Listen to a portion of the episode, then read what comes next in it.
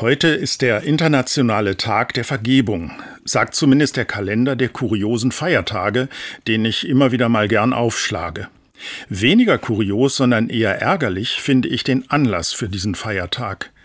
Er erinnert nämlich an eine Proklamation des US-Präsidenten Gerald Ford aus dem Jahr 1974. Mit dieser Proklamation erteilte Präsident Ford seinem Vorgänger im Amt, Richard Nixon, die offizielle Absolution für seine Verstrickung in die sogenannte Watergate-Affäre. Präsident Nixon hatte politische Gegner abhören lassen und musste deshalb zurücktreten. Das hat aber wenig mit Vergebung zu tun, sondern ist eher ein unter den Teppich kehren. Richard Nixon war nie einsichtig und hat sein Verhalten nie bereut. Da macht Vergebung keinen Sinn. Vergebung macht nur Sinn, wenn sie einen Neuanfang ermöglicht.